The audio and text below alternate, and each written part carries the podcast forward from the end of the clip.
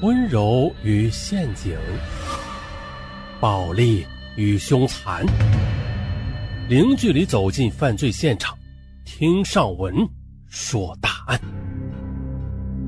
本节目由喜马拉雅独家播出。现年十九岁的李小双，出生于江西吉安的一个普通工人家庭。他自小格外的聪明、活泼开朗。虽然家境不宽裕吧，但是父母仍然是省吃俭用的供他读书。二零零九年九月，李小双顺利的考入了南昌某高校。然而啊，父母却相继的下岗了。接着，为了供女儿读完大学，夫妻俩只得举债在家附近租了个门面，开了一家快餐店。可谁能想呢？快餐店开业之后，哎，怎么说呢？这买卖啊，反正是不咋地。一家人的生计举步维艰，没有办法了。为了缓解生活的压力，李小双他只得一边读大学一边做家教。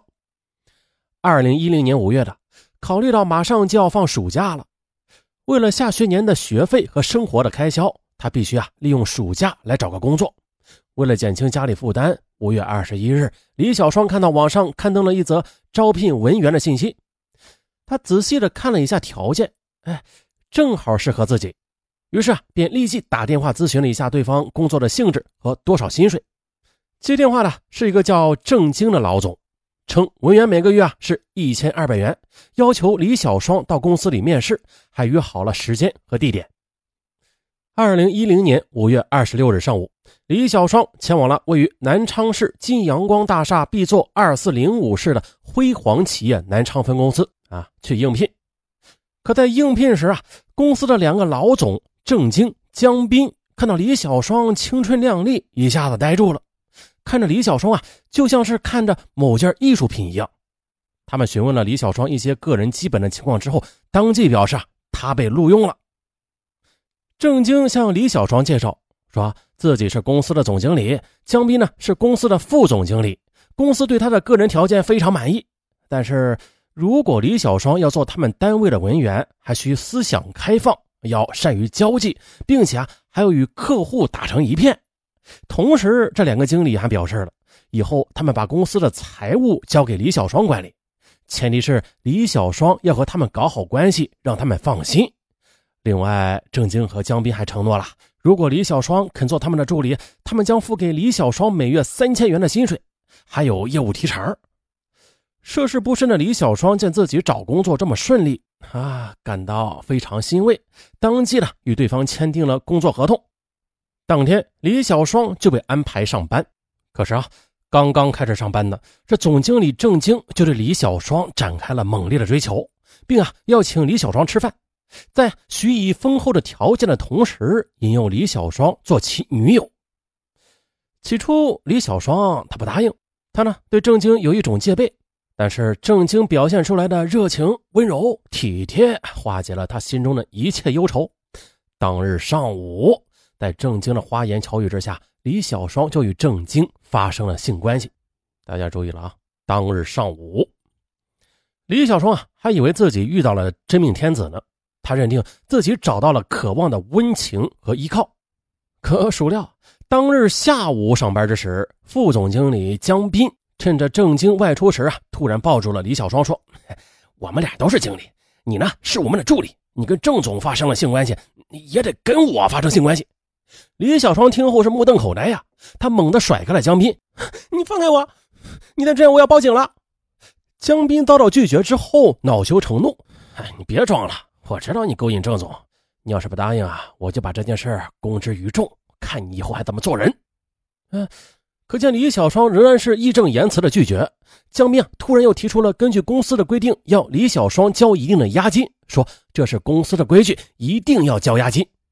李小双的口气软了下来。后来啊，急于找工作的李小双便交了三百元的押金。接下来，江斌千方百计的又博取李小双的欢心，通过死缠烂打、三番五次的威逼利诱，李小双终于啊，还是妥协了。与李小双发生关系之后，郑经和江斌便主动献殷勤，慢慢的接近李小双，多次的提及他们在广西等地有很多朋友都是大老板，如果李小双和他们的朋友搞好关系后啊，就能，反正吧，是能赚很多钱。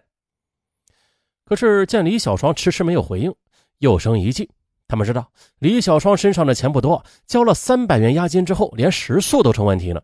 于是呢，郑晶和江斌看准了这一点，借口称李小双在外边住不方便啊，也不安全，让他到公司里来住吧。李小双再次被郑晶和江斌的花言巧语给迷惑了，却不知道其更肮脏奸诈的本性。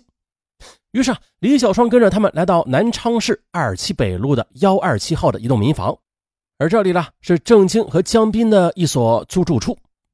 进入房间之后，郑晶和江斌啊假装和李小双拉起了家常，可突然这话锋一转，对李小双称：“根据公司的规定，公司的文员啊。”不仅要与老总发生性关系，还要跟客户发生性关系。对此，李小双立刻警觉起来，表示不能答应，并且反问道：“哼，这跟做小姐有什么区别啊？”可是就在此时，郑晶和江斌露出了狰狞的面目。对此，李小双还是坚决不同意。晚饭过后，郑经和江斌经过商量，认为要想让李小双卖淫为他们赚钱，首先呢，必须把他的意志彻底给摧垮。于是呢。当晚凌晨一点左右，睡梦中的李小双突然感觉有两双大手伸到了自己的衣服里，身上沉甸甸的，也让他喘不过气来。他拼命的睁开眼睛，却惊恐的发现郑经和江斌竟然已经脱光了自己的衣服，赤裸裸的骑在了他的身上。羞辱难当的李小双尖叫一声，奋力反抗，最终啊，还是被郑晶和江斌轮奸了。就这样呢。身心受到了一场劫难的李小双，他不知道自己是怎么度过这个夜晚的。他只是一直睁着眼睛看着天花板，直到天亮。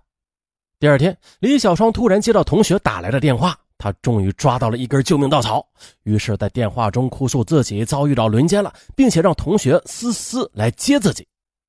同学思思知道情况之后，当即打电话报了警。很快的，公安机关根据报案人思思提供的线索，来到南昌市二七北路，将李小双解救出来了。可惜的是，之前听到风声的两名犯罪嫌疑人已经逃跑了。警方又根据受害人李小双反映的情况，认为此案不但涉嫌轮奸，很有可能啊还涉嫌及介绍、引诱、容留、卖淫等犯罪行为，于是便成立了专案组调查。接着。办案民警在对辉煌企业南昌分公司调查后，发现该公司为一空头公司，从未在工商局注册登记过。接着，民警在对犯罪嫌疑人的两处落脚点搜查时，又发现犯罪嫌疑人使用的一本笔记本上记载的名字，并非是郑经和江斌，而是郑某经。此人呢，今年大学毕业后已经赴外地打工了，可见其身份是被人冒用的。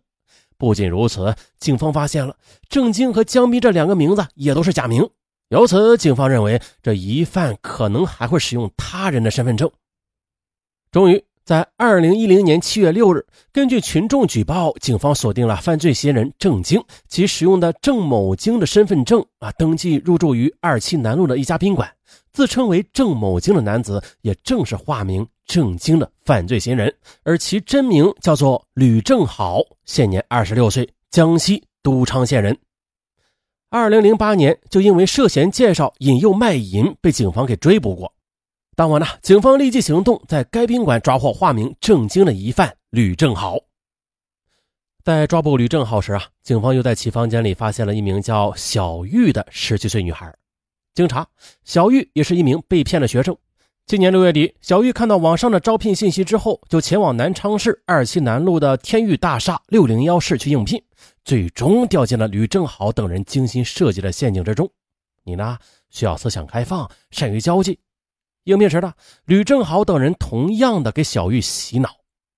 之后，吕正好又自称是建筑公司的老板，刚刚与女友分手，并且对小玉表示爱慕之意。就这样呢，在吕正好的诱骗之下，涉世未深的小玉也把自己交了出去。接着，吕正好等人又编织各种理由，诱骗小玉去卖淫。啊，幸好这民警及时赶到了，将小玉解救了出来。落网之后的吕正好在审讯中向警方又交代了，其同伙江宇和江自明正在二七南路天宇大厦六零幺室呢。警方知晓之后，立即将江宇和江自明又抓获。而在抓获期间啊，警方又在宾馆里解救了另外一个女孩，还叫小红，十九岁。她呢是在七月五日应聘进入吕正好等人编造的中环建筑有限公司里上班的。不过万幸的，经查他们还尚未来得及对小红实施犯罪计划，啊，实属万幸。令人吃惊的是。除了受害人李小双、小玉和小红之外，还有十多个女大学生先后的掉进了这个团伙布下的陷阱里，十多个呀！然而呢，这些受害人中却很少有人报案。事后经审讯，据三名犯罪嫌疑人交代了，他们强奸女学生只是让其卖淫。之前呢，他们在南昌务工时都没有赚到什么钱。于是啊，就想到利用涉世不深的女孩卖淫赚钱这一发财的捷径。这条捷径啊是这样的：据吕正好交代了，如果他成功的介绍一个女学生给非法卖淫组织者，便可获得五千元至一万元不等的介绍费。哎呀，面对如此丰厚的报酬，吕正好和江宇在李小双报案之后，即便是面对警方的追捕时，他们依然在网上发布招聘信息，继续的诱骗女学生从事卖淫活动。而强奸女学生并不是犯罪嫌疑人的最终目的，他们的目的在于让女学生屈服，让其丧失廉耻心和自尊心，以致最后啊任他们摆布。而这一引诱卖淫团伙现在江西南昌租房子，开设空投公司，并且在互联网上发布虚假广告，专门的来招聘涉世未深、社会经验不足的女生，之后又对女学生洗脑。以交朋友的方式啊，诱骗女学生上床，或者实施强奸、诱奸，威逼利诱女学生从事卖淫活动。可以说，这群骗子的骗术其实也并不是高明的。可是，为什么会有女孩屡屡上当受骗呢？注意了，他们选择的目标大部分都是学生，刚毕业的女大学生啊，没有什么社会阅历啊，天真又烂漫。为此啊，正在找工作的女大学生在求职之时一定要提高警惕。全面了解对方公司的信息，还有在应聘时最好不要单独前往，也不要相信什么职场上的所谓的潜规则。那就像本案中的李小双吧，她被诱奸之后，竟然还和犯罪嫌疑人前往其租住地，而不是选择报警，导致再次的被轮奸。因此，一旦发现自己受骗之后，咱们第一件事做的就是报警。好了，本案。就到这里，咱们下期再见。